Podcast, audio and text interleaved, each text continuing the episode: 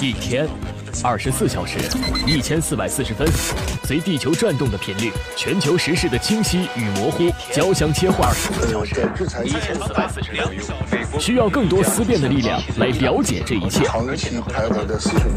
登录九一八超级见闻，唤醒你的思辨力。思辨力。欢迎收听本档超级见闻，我是燕子。昨天我们介绍过，澳大利亚连续一百零八个季度没有发生经济衰退，但是这一次在澳大利亚政坛的地震似乎不容小觑。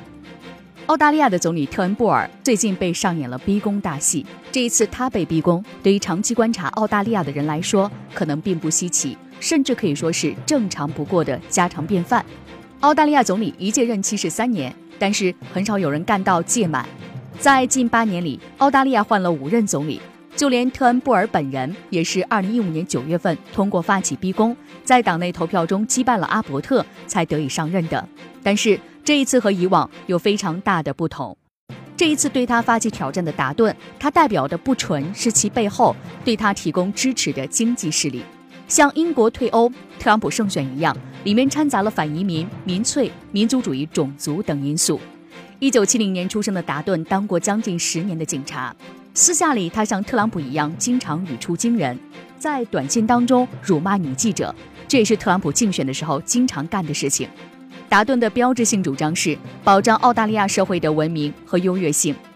在他担任移民部长期间，他竭力阻止难民入境，并且在各个难民的羁押中心完全无视难民的健康和心理状况。